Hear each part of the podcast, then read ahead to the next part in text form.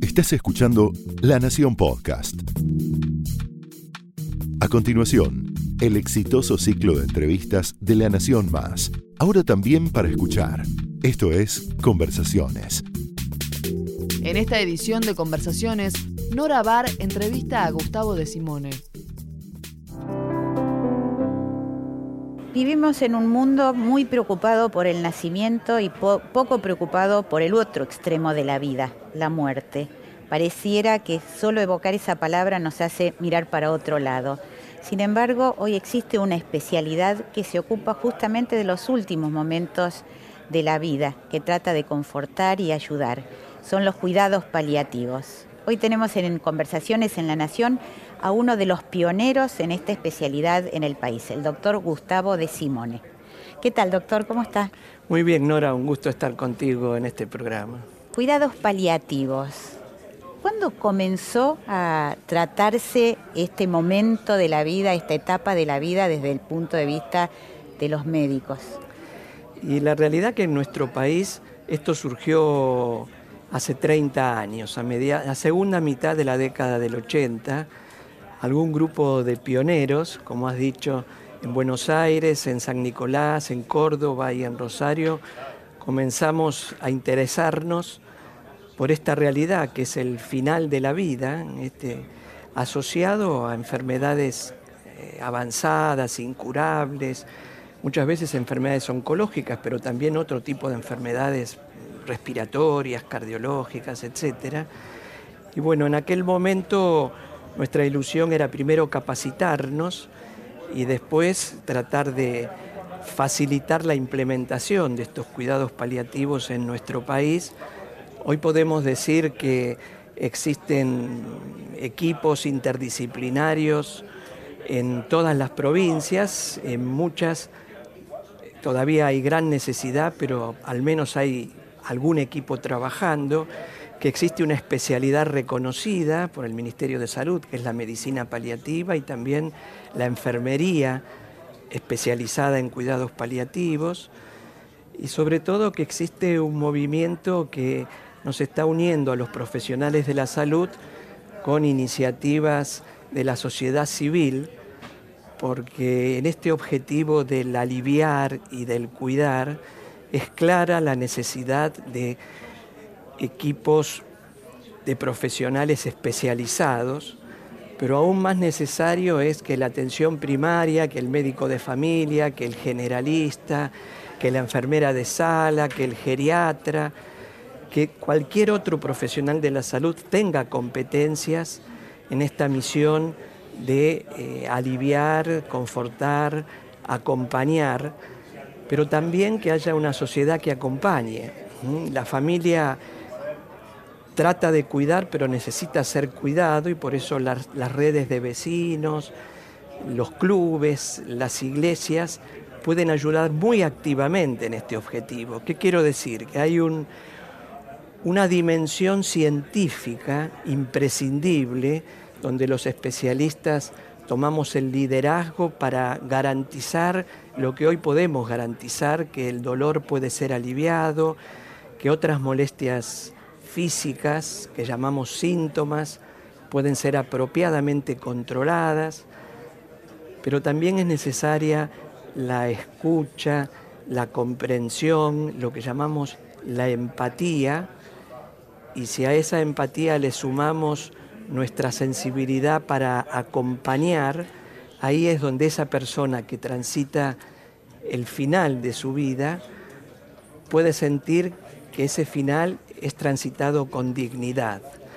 Entonces nos parece oportuno reconocer este temor que existe a la muerte, pero al mismo tiempo asegurar que ese tránsito, ese proceso que puede durar días, pero a veces semanas o meses cuando se tratan de enfermedades incurables, puede ser transitado con dignidad, con calidad de vida, con alivio, con acompañamiento, a partir de equipos de profesionales especializados y generalistas y a partir de una, de una eh, sociedad más sensible al cuidado. Doctor, ¿de, qué hablamos cuando hablamos de cuidados paliativos? Uno usted mismo en este momento menciona ayudar, confortar, ¿no es cierto? Aliviar. Pero ¿qué es exactamente? precisemos una situación, ¿no? Una persona que está viviendo una enfermedad oncológica avanzada, donde eh, ya los tratamientos no pueden curarla y que eh, estoy recordando en este momento a uno de mis pacientes con un dolor físico importante, con dificultades para alimentarse, pero al mismo tiempo con incertezas porque la familia no sabe cómo tratarlo, si decir lo que pasa u, ocultarlo, al mismo tiempo con preocupaciones laborales porque ya la licencia está por finalizar y entonces ¿qué hacemos? Con preguntas, si se quiere, espirituales o existenciales, ¿por qué me pasa esto a mí? Justo ahora que yo quería ver el crecimiento de mis nietos. Entonces, ¿qué es el cuidado paliativo? Es este cuidado que llamamos en cuatro dimensiones, física, psicológica, social y espiritual, para aliviarle el dolor, para confortarlo en sus dificultades del cuerpo, para ayudarlo a tener una comunicación más honesta y eficaz, para guiarlo en estos cuestionamientos, que pueda descubrir la serenidad y el sentido de la vida, que es difícil hacerlo cuando uno está con dolor o con molestias físicas, para acompañarlo a él y a su familia y para tejer redes con los amigos, con la escuela donde van los nietos, que los chicos tienen dificultades en concentrarse porque tienen el problema del abuelito muy enfermo, con la iglesia o el credo al cual pertenece, para que se genere también una red de cuidados. Y ese es el cuidado paliativo, un cuidado integral para esta persona que padece una enfermedad que no puede curarse. Esto no se opone al tratamiento específico que puede proveer el especialista, el oncólogo, la quimioterapia o la radioterapia en el caso del paciente oncológico, o los fármacos, o cualquier otra tecnología necesaria para intentar controlar la enfermedad de fondo. Pero el problema no es solo el tratamiento de la enfermedad, sino esencialmente la atención focalizada y centrada en las personas, en la persona de José, este paciente estaba refiriendo, de su familia y de su entorno. Doctor, eh, ¿cómo hace el médico? ¿Cómo se prepara? Usted menciona una cantidad de, de, aspectos que son incluso filosóficos. ¿Cómo hace un médico que se prepara para curar, para tratar a un paciente que sabe que no se va a curar justamente y que él tiene que acompañar y no incurrir en lo que muchas veces se denomina este encarnizamiento terapéutico, querer prolongar la vida aunque ya no se pueda y en condiciones que, implican una gran indignidad para el propio paciente. Sí, has dado de vuelta en un tema que hoy es prioridad en el mundo, que es la necesidad de la formación de los estudiantes de medicina en cuidados paliativos. Y hoy podemos decir que hay universidades en nuestro país que incorporan a los cuidados paliativos dentro de su currícula, ya sea en medicina como en escuelas de enfermería e incluso en psicología y en trabajo social, terapia ocupacional, etcétera, se están ocupando de esta necesidad. Pero es cierto que para muchos de nosotros, obviamente, ya pasamos la etapa de formación inicial y estamos carenciados. ¿no? Lo primero es advertir que solo no se puede y es necesario el trabajo en equipo. Lo segundo es reconocer la enorme satisfacción. Yo he hecho mi formación clínica y después la especialidad en oncología y no siento ninguna frustración por trabajar full time en cuidados paliativos, aunque admito que los pacientes que asisto no pueden curarse porque lo que recibo al ver el alivio, al ver la serenidad, al observar cómo la familia de estar en caos pasa a ser una familia cuidadora con la ayuda y la guía del equipo profesional, todo esto reconforta y nos hace crecer en esa actitud que llamamos la compasión, ¿no? que no es ni la pena ni la lástima, es esa preocupación activa por ayudar al que sufre. ¿Son renuentes médicos, familiares y pacientes en aceptar que puede llegar un punto? Porque uno se imagina siempre en una persona que está al final de la vida, pero imagino que también habrá casos lamentables en que este final de la vida se produce a una edad temprana. Sí, exactamente. ¿Cómo, cómo acepta la familia eh, el decir, bueno, ya no insistimos más? No insistimos más con tratamientos, con cosas heroicas y vamos a acompañar. Eh, creo que es bueno buscar los consensos primero, ¿no? Y muchas veces la familia viene con esta ilusión de un nuevo tratamiento para controlar la enfermedad, etcétera, cuando ya no hay opciones disponibles. Si las hay, por supuesto que favorecemos la implementación, pero si es solo el deseo, pero no hay posibilidades de ayudar, entonces comienza este, este diálogo donde lo que advertimos en prácticamente todas las situaciones es que la familia busca lo mejor posible. Y lo mejor posible se traduce en ayudar a vivir en paz, a vivir aliviado, a sentirse acompañado y no necesariamente internado, sometido a una tecnología inútil que ya no puede brindar beneficio.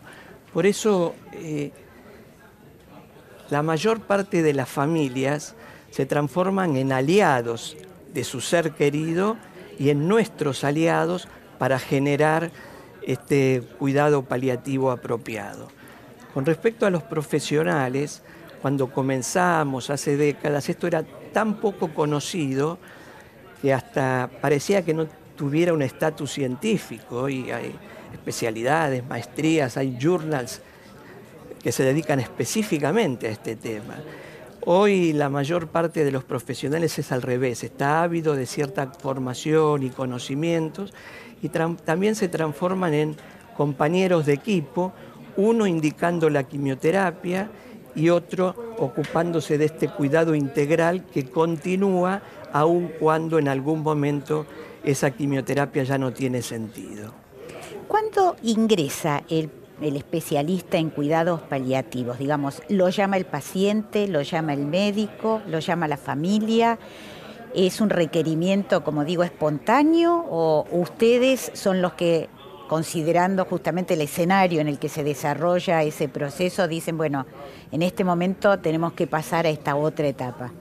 Claro, cuando se trata de hospitales que tienen equipos de cuidados paliativos, se van pautando normas de procedimiento frente a las cuales el clínico, el cirujano, el oncólogo, etcétera, identifica aquel paciente con necesidades de atención paliativa, entonces el equipo especializado acude en, en, tratar de resolver el problema. A veces en pacientes ambulatorios, hoy se presentan pacientes en algunas obras sociales, ayer fue el caso, exigiendo un experto en cuidados paliativos. Hoy ya es Vox Populi y es admitido como un derecho para la población que lo conoce. Y ahí el periodismo juega un rol muy importante ¿no? en jerarquizar esta dimensión del cuidado, que la gente sepa que es un derecho, un derecho incluso que está escrito en, las, en, en los documentos de prestaciones en salud. De modo que hoy es un mixto entre el paciente que lo pide, los profesionales que solicitan la consulta, y para el caso de los equipos de atención domiciliaria también es un mixto, donde somos convocados muchas veces por la propia familia y otras por los colegas que advierten que es necesaria la implementación del cuidado paliativo. Ahora, eh, usted vio que circulan muchísimos mitos en materia de salud en distintos temas. Hay muchos temas. Uno de ellos, por ejemplo, es el trasplante.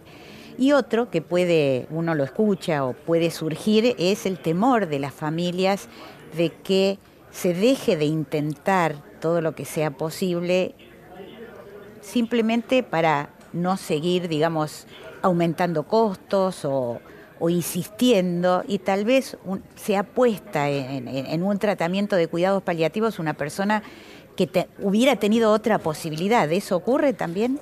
Bueno, eso, eh, eso no debiera ocurrir y la verdad que en mi experiencia personal no he observado que ocurra, pero admito que es un riesgo, ¿no es cierto? Por eso el profesional de cuidados paliativos tiene que tener una formación sólida e integrar equipos con otros profesionales porque será el oncólogo, será el neumonólogo, será el cardiólogo aquel que defina hasta dónde es posible continuar con estos tratamientos específicos para la enfermedad de fondo. O sea, el cuidado posible de administrar con o sin esos tratamientos, pero mientras que exista la posibilidad de que un tratamiento pueda mejorar la enfermedad o prolongar la vida, bueno, es necesario implementarlo.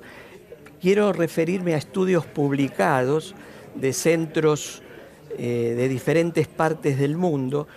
Uno de estos estudios, para ser muy concreto, comparó una población de pacientes con cáncer de pulmón avanzado que estaban recibiendo de manos de los especialistas los tratamientos habituales de quimioterapia, radioterapia, etcétera, cuando esos tratamientos fallaron, esos pacientes fueron derivados para recibir un cuidado paliativo por expertos. Otro grupo de pacientes, simultáneamente con los tratamientos oncológicos, la quimioterapia, etc., recibía el cuidado paliativo especializado. El resultado de esta experiencia demostró que el grupo de personas enfermas que recibieron el tratamiento para su enfermedad conjuntamente con un cuidado paliativo especializado, tuvo mejor calidad de vida, recibió menos internaciones fútiles en el final de la vida en terapia intensiva, etcétera, pero también vivió más tiempo. De modo Justamente eso le iba a preguntar. ¿Puede ocurrir que en el caso de que se siga con el tratamiento y el paciente empiece a recibir terapia, eh, cuidados paliativos, ese tratamiento tenga buen resultado y, se prolongue incluso, no llegue inmediatamente es que tiene mucha lógica, porque aquel que se siente aliviado y acompañado más allá del tratamiento que recibe para su enfermedad, aliviado en sus síntomas, comprendido en sus preguntas, en sus dudas, es muy posible, y lo vemos a diario, que tenga más voluntad de seguir viviendo.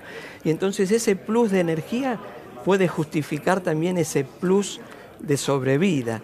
Es decir, ponemos el acento en la calidad de vida, pero eso no va en desmedro del tiempo de vida de la persona. ¿no? Todos quisiéramos vivir más tiempo, pero sobre todo mejor. Exactamente, bien, en, por lo menos bien, en, buenas condiciones.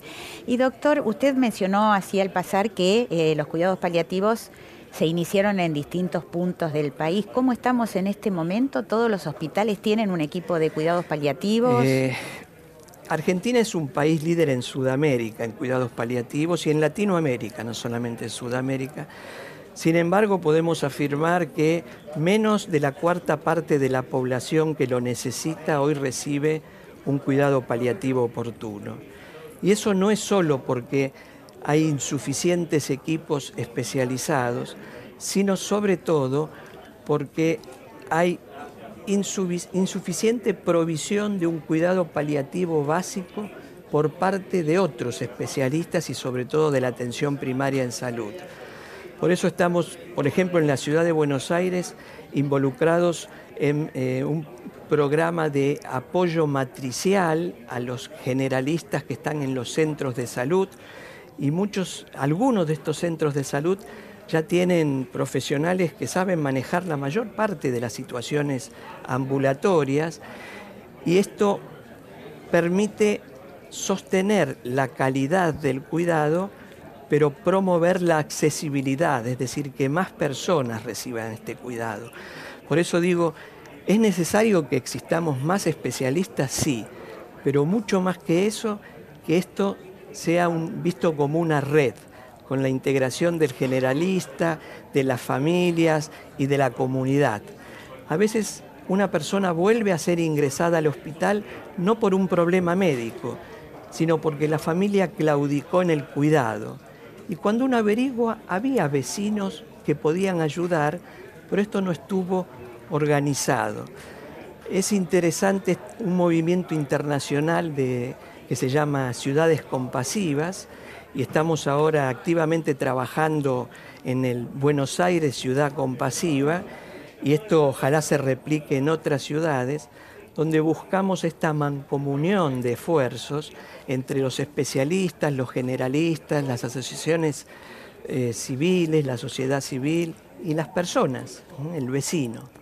Doctor, eh, usted menciona eh, ambulatorio, a veces hospitalario, como especialistas en cuidados paliativos.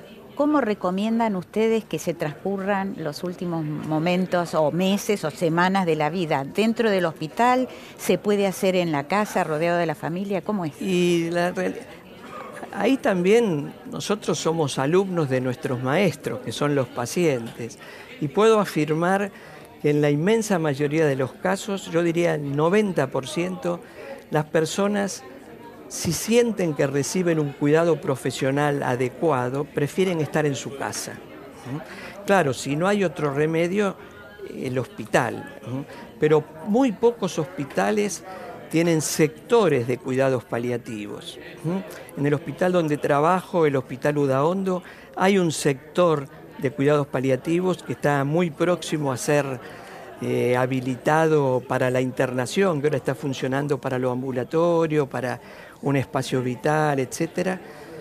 Em, sin embargo, la posibilidad de estar en el hogar, con la mascota, con los propios olores, con los seres queridos, es posible. Es posible cuando este cuidado se implementa de la manera que debe ser implementado.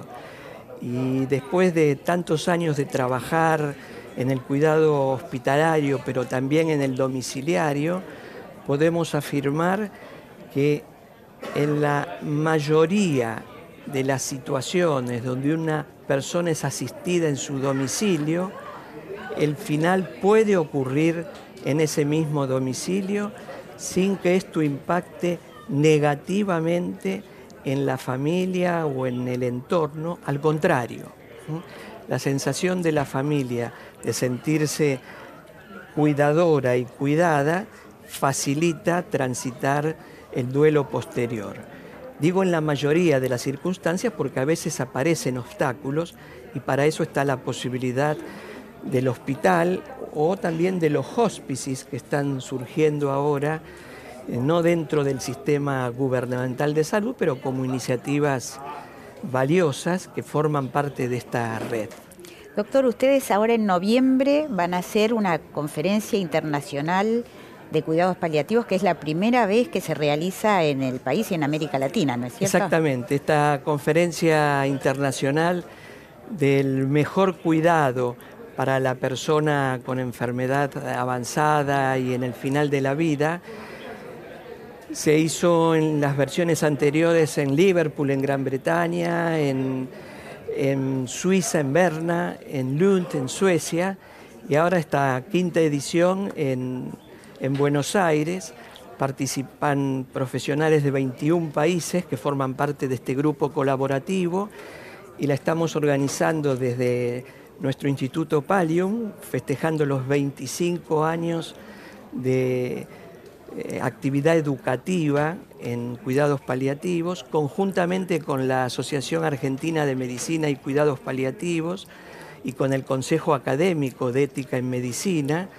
Esta eh, conjunción de entidades preocupadas por el cuidado paliativo nos potencia la posibilidad de desarrollar esta conferencia que va a tener lugar en la Academia Nacional de Medicina los días 8 y 9 de noviembre de este año, con temas de actualización para los profesionales de la salud, interesantes y además de altísima relevancia a los participantes del exterior y también los, los nacionales, y también con actividades satélites dirigidas a voluntarios, a la sociedad civil y en algunos hospitales la visita también de los expertos para de algún modo alentar y monitorear el trabajo que se viene realizando. Para promover los cuidados eh, y el mejor final de la vida. Doctor, le agradecemos muchísimo que se haya acercado hasta este espacio para tratar temas como estos, aquí en Conversaciones en la Nación.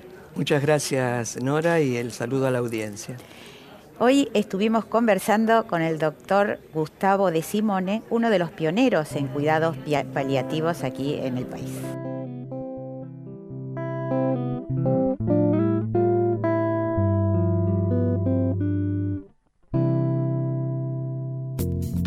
Esto fue Conversaciones, un podcast exclusivo de La Nación. Escucha todos los programas de La Nación Podcast en www.lanacion.com.ar. Suscríbete para no perderte ningún episodio. Estamos en Spotify, Apple Podcast, Google Podcast y en tu reproductor de podcast favorito. Seguí escuchando La Nación Podcast.